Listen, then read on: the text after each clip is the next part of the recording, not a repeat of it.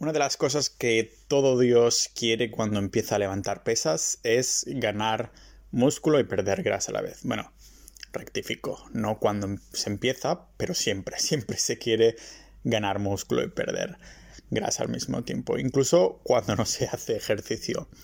Y hay mil contradicciones sobre esto, así que vamos a ver con lupa si es posible o no. ¿no? Antes que, que nada tengo que decir que esto se llama recomposición corporal, que suena así muy técnico. Y sí, mi cuerpo ha sido capaz de hacerlo dos veces en mi vida, ¿vale? Cuando empecé a levantar pesas y también cuando ya llevaba 10 años entrenando y volví a retomar las pesas. Pero un momento, después de 10 años con los hierros, pensaba que esto era solo para novatos o ciclados.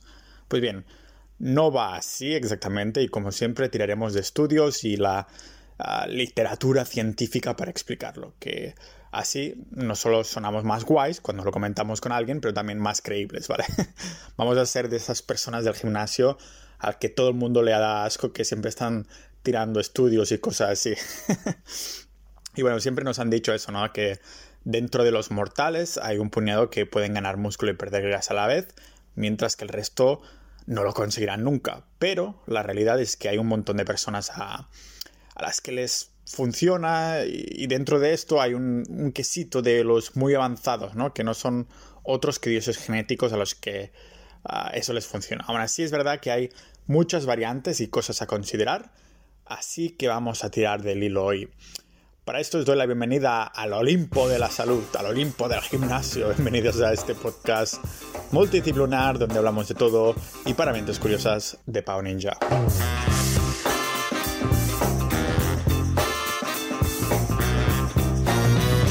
Última década tenía metido en la, en la cabeza que solo había cuatro grupos de personas que podían aumentar masa y perder manteca al mismo tiempo.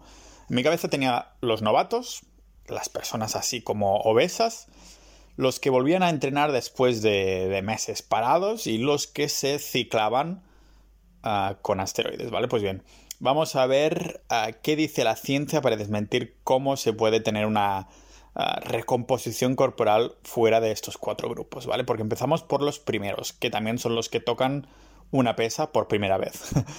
Ay, quien pudiera ahí volver a ser novato para aprovechar al máximo esa fusión de células satélite, ¿no? Y es que cuando eres novato, lo que pasa es que ah, las calorías se pueden ah, pillar de la grasa para abastecer la, la, construcción del músculo, ¿no? Además es como que le das un choque de incertidumbre a tu cuerpo porque no está acostumbrado a, levantar pesas, ¿vale? Y al cabo de un tiempo la, hipertrofia para los individuos que, que, pasamos a llamarnos intermedios, pues digamos que cambia un poco. Para ilustrarlo, es necesario pasar a la siguiente categoría, porque aquellos que tengan montones de grasa acumulada, de manteca, ah, pueden incluso comer menos de las calorías que necesitan diariamente, lo que se llama déficit calórico. O sea que pueden comer menos de estas calorías, estar en déficit calórico, y aún así que esto de la recomposición corporal sucede. Más que nada que estos, ah, en estos casos el cuerpo tiene reservas de sobra para crear ah, masa muscular, ¿vale? O sea que para las personas obesas hay algo positivo en serlo. Bueno, esto es para ilusionar y motivar un poco, porque pocas cosas buenas hay en tener mucha, mucha manteca, pero bueno, si te pones ahí a levantar pesas, sabes que puedes entrar en este estado y eso motiva un poquito más a ir por primera vez, ¿vale? Así que a tope con ello. Ah, por esto vamos a ver que hay, bueno, ya lo sabemos, ¿no? Hay personas que pesan 100 kilos, por ejemplo, levantan pesas a tope y comen bien unas semanas y después resulta que van al baño, ponen ahí la báscula y pesan lo mismo, exactamente lo mismo. ¿Cómo puede ser? El caso es que si pesan lo mismo, pero han tenido esa recomposición corporal. El cuerpo ha fundido grasa, ah, como cuando crean el martillo ese de Thor en la última pelea de Avengers, y ha creado músculo, ¿vale? Se han ah, quedado igual en la báscula, pero ni mucho menos a nivel corporal. Por eso siempre digo que no hay que guiarse tanto por las métricas y un poco más por el feeling. Si vamos avanzando en el gimnasio, ¿qué coño más da lo que salga en la báscula? ¿vale? Y después tenemos a ese grupo, los que vuelven a ir al, al gimnasio después de haber estado bastante tiempo sin hacerlo. Y es que les pasa algo similar a los novatos que levantan hierro por primera vez. La ventaja en este caso es la, lo que llamamos memoria muscular, la, bendita, no maldita, la bendita memoria muscular, de que el músculo recuerda ahí su estado interior, los procesos, todo eso, y crece mucho más rápido, ¿vale? Algo que la ciencia ya ha validado varias ah, veces. Eso es gracias a la memoria muscular, hace que sea menos desmotivante cuando has estado parado en cuanto a deporte o pesas durante un tiempo y después vuelves al gimnasio y al cabo de un par de semanas dices, hostia, si hace nada levantaba poquísimo y ahora de pronto vuelvo a levantar a lo mismo que, que hace cuando lo dejé o estoy muy cerca, ¿no? Y eso al menos es, es motivante. El cuerpo es muy sabio, recuerda todo esto, ¿vale?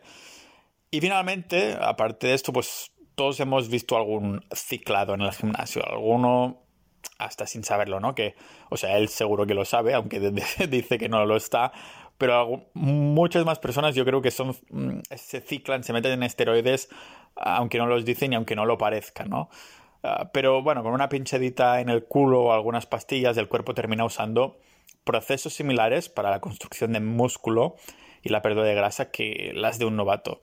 O sea, están como usando las reservas de grasa para crear masa y terminar como la masa. Y sí, he buscado la, la rima a propósito. Pero fuera bromas, no es de extrañar si algunos estudios ya han demostrado que el hecho de, chutarse es incluso más anabolizante que el propio hecho de entrenar. Es decir, que terminas creando más músculo por el hecho de pincharte esteroides que por el hecho de entrenar en sí. Increíble, ¿vale? Aunque bueno, si fuera mi caso, lógicamente lo que haría es hacer las dos cosas para que se multiplicaran los efectos, ¿no? Para que fueran multiplicadores de uno a otro.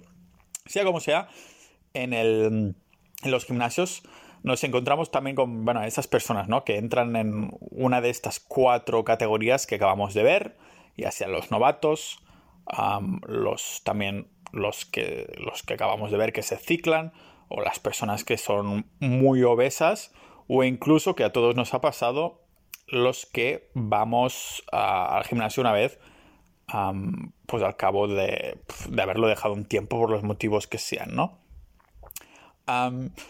llevamos unos meses o incluso años con un plan perfecto y pensamos que entrenamos dentro de, una perfección, ¿no?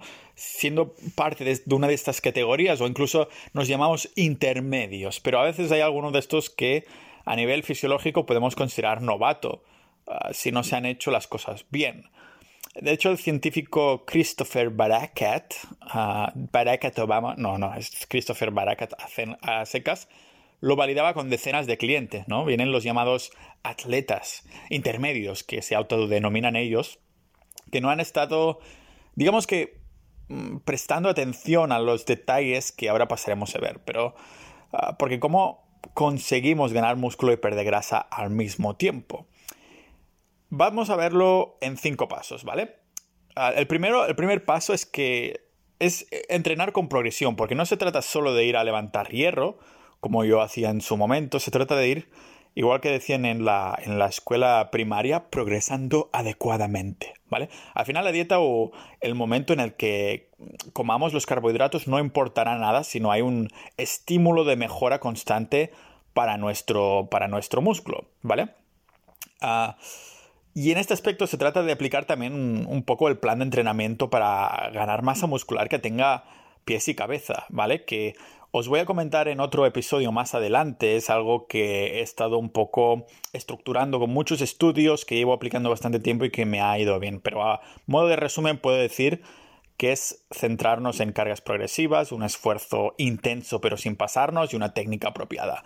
La mayoría es de sentido común, pero ya os hablaré de esto porque hay estudios muy interesantes al respecto. habrá algunos pilares básicos para que se, se aguante en el tiempo este tipo de, estrategia, ¿no?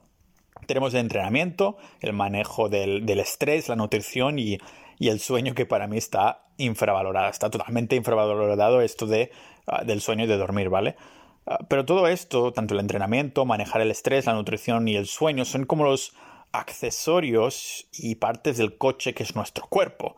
Por esto somos unos maquinones, ¿vale? ¿Qué más? Un paso dos. Pues vendría a establecer si es más importante el músculo o la definición, ¿vale? La, la recomposición corporal se trata de hacer ambas cosas al mismo tiempo. Aumentar masa muscular más perder grasa al mismo tiempo. Pero esto no significa que suceda a la vez. Hay que, definir una de las dos metas como más importantes. Así que una buena idea creo que es ah, seguir un esquema ah, que está muy bien marcado, ¿no? Que, sería, por ejemplo, crear músculo. Quiero crear músculo. Este es mi objetivo, ¿vale? o, más bien, debería ser mi objetivo si soy un hombre y tengo entre un 8 y un 12% de masa magra. Y si soy una mujer, pues de un 18 a un 22% de masa magra. ¿Cuándo sería más ah, conveniente definir primero? Pues si soy un hombre que tiene entre 15 a más de 20% de masa magra o si soy una mujer de 25 a más de 30% de, masa magra, ¿vale?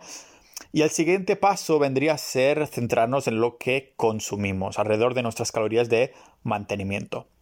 ¿Vale? Así que vamos a ver. El paso 3, que sería esto.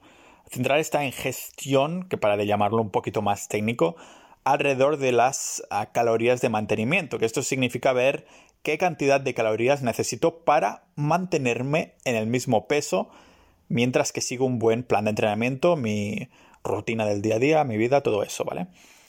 Vale, tenemos que crear músculo con la dieta de, mantenimiento. Sería sumar entre un 5 y un 25% de superávit calórico. Vamos, que si mis calorías para mantenerme con el peso que tengo actualmente son 2500, pues puedo añadir unas 250 e, extra, algo ajustada, nada de meterse ahí mil calorías más, ¿vale?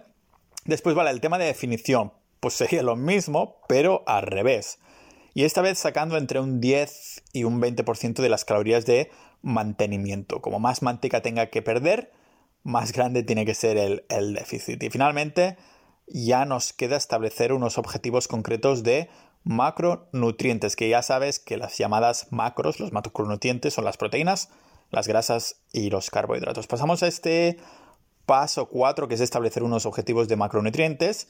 Y es que en la dieta no todo son las calorías, amigos. Si las 250 calorías me las tomo todas de azúcar, aparte de una buena diabetes, también me causará otras deficiencias y un montón de desajustes hormonales y estas cosas, ¿vale? Pero como guía general, como menos grasa corporal se tenga, más buena idea es consumir más proteína, ¿vale? Porque hay bastantes estudios que, que analizan la proteína que necesitamos consumir en total y por comida, pero esto yo creo que se viene ya más adelante. Por ahora podemos establecer que la mejor recomendación mm, son 1,5 gramos por kilogramo de masa magra. Recordemos que masa magra es el peso que tenemos sacando el porcentaje de grasa. Bueno, yo creo que con un ejemplo se, se explica un poquito mejor, ¿vale? Que si peso, por ejemplo, 70 kilos y tengo un 10% de grasa corporal, multiplico 1,5 gramos por 63 kilos, ah, porque el 73 es el 10% de, sacado del 70 kilos, y nos da 94,5 gramos de proteína diaria. Aún así, muchos optamos por comer un poquito más que esto, ¿vale? Así que, ¿cuáles son estos beneficios de, subir la ingesta de proteína sin pasarse? Pues que es saciante, tiene un, un efecto térmico, y haciendo una relación coste-efecto aseguramos el tiro que, simplemente eh, si subiéramos carbohidratos, grasas y además hay teorías, aunque es verdad que la ciencia no ha podido demostrarlo, que a lo mejor a más proteína, más recomposición corporal, pero no se sabe, ¿vale? Aquí también me gustaría mm, hacer un apunte y es que cuando hablo de temas de, de longevidad en detalle en el podcast, lo que ya he repetido varias veces es que las proteínas y los aminoácidos perjudican a vivir más años. Casi que parece que tenemos que elegir entre una vida longeva o de creación de masa, de ponernos tomazados, ¿vale? Y había mencionado un estudio que miraba a esos supervivientes de los campos de concentración nazis y que vieron que ah, tenían Ah, como siete años más que la media, y vivían estos siete años más que la media, ¿vale? Seguramente algo muy ligado a este poco consumo, ya no de, proteínas solo ni de aminoácidos, sino también de ah, calorías y comida en general. Que es algo que comenté en el, en el episodio del podcast sobre longevidad y el ayuno, ¿vale? Que es muy interesante y os gustó demasiado. Bueno, nunca se puede gustar demasiado, ¿no? Pero ya me entendéis. Excepto si eres Narcissus, el, griego este, que de aquí viene la palabra ser narcisista, que se miró en un reflejo de un. Uh, como dentro de un río o algo así, y se enamoró de, él mismo. Pero bueno. Lo dejamos para cuando tocamos temas de longevidad, porque hay muchos detalles por ahí, ¿vale? Pero vale, ya hemos uh, quedado la cantidad de proteínas según el peso corporal magro. Ahora para dejar en bandeja la recomposición corporal, o si más no, en un estado óptimo de energía, queda determinar el porcentaje de hidratos de carbono y grasas. Empezamos por las grasas y es que uh, más o menos digamos que entre un 20 y un 35% es lo recomendado, aunque personalmente yo había llevado una dieta baja en carbohidratos y más alta de un 50% en grasas, ¿vale? Pero se acostumbra a determinar esto. Después, lo que quede de este porcentaje, porque al principio hemos decidido la proteína, después las grasas, pues de los porcentajes restantes se rellena con carbohidratos y con esto llegamos al último paso, que es optimizar con los detalles. Porque en ninjas, ninjas de la vida el demonio está en los detalles, pero también los ángeles. Hay muchos... Uh, digamos que muchas cosas que no, se nos escapan, pero después de bastantes horas investigando ahí, escuchando podcasts y revisando, voy a detallar aquí algunos, ¿vale? Lo primero yo creo que es dormir más y mejor, porque lo valoro como el factor más infravalorado por lo que hace no solo a la recomposición corporal para ganar músculo y perder grasa a la vez, pero también para un desarrollo normal y favorable de nuestro cuerpo, incluyendo el cerebro. Ya lo comentaba en el capítulo de podcast que dormir es primordial para aumentar la masa muscular, tanto si quieres ganar peso uh, como perderlo, ¿no? Y Ah, en estos par de capítulos que hice sobre dormir, comentaba directamente la relación que tiene esto, cómo afecta a nuestro cuerpo ah, el hecho de dormir más, positivamente, lógicamente, y para quemar más grasas y crear más músculo. Es totalmente indispensable, ¿vale? Después tenemos lo que se llama la nutrición perientreno, o dicho de otra manera, optimizo lo que como antes y después de entrenar. ¿Vale? Por ejemplo, antes del entrenamiento, utilizando como fuente la, tesis doctoral de John Tormelen, ah, las conclusiones de que de qué comer antes de entrenar es un gramo de carbohidratos por kilo de peso corporal y elegir fuentes de carbohidratos que utilicen mm, como múltiples transportes de, absorción, ¿vale? Por lo tanto, ingerir tanto glucosa como fructosa, porque sus transportes para absorberla en nuestro cuerpo son distintos, ¿vale? Entonces es como que es más óptimo, que utilizas ambas, ¿vale? La manera más fácil de hacer esto, pues es tan fácil como combinar fruta con algún tipo de, de carbohidrato tipo almidón, rollo arroz, pan o cosas así. A mí esto no me sirve mucho porque tengo una ligera o bastante intolerancia a la fructosa y es algo no sé si decir que he descubierto hace poco o que se me ha causado hace poco. Porque antes comía solo fruta de carbohidratos y no sé si eso tendrá algo que ver. Supongo que el tiempo lo dirá cuando esté mucho tiempo sin consumir fruta y al cabo de unos meses o años diga, venga, voy a tomarme más fruta a ver qué pasa, ¿no? ¿Y qué más? Tema de nutrición perientreno, vamos a ver qué consumir después del entrenamiento, porque lo único que nos deja claro la evidencia es no separar el pre y el post-entreno más de 4 y 5 horas. Esta, con no separar me refiero a, a esto, a no separarlas demasiado, lo que comemos antes y después, ¿vale? Porque esta ventana de tiempo tiene sentido porque el músculo es más susceptible a la ingesta de aminoácidos después de una sesión de entreno. Está como más, uh, como más sensible a absorberlos, ¿no? Y eso me acuerdo cuando hace 2009, cuando empecé a levantar algo de pesas y tomármelo en serio, que leía foros de fitness y que llamaban eso la ventana de la oportunidad y decían que tenías 30 minutos. O sea, si después de entrenar tenías 30 minutos justos para tomarte tu batido de proteínas whey, whey, ¿qué pasa whey? De proteínas y si no, bueno, te pasaba la oportunidad de multiplicar los efectos anabólicos al músculo, ¿vale? Pero después, mirando estudios ya años más tarde, ya vi que esto, ¿no? Que tiene sentido entre 4 o 5 horas, aunque lógicamente en todo esto de la nutrición varía de persona a persona, ¿vale? Y bueno, con esto y un bizcocho, bueno, con un bizcocho no, que hay muchos azúcares añadidos, pero queda claro que hacerlo todo bien se le da al cuerpo una ventana para que utilice los recursos de una manera óptima. Así que, ninjas de la vida, la ciencia me remito, pero como siempre digo, no me creas, verifica.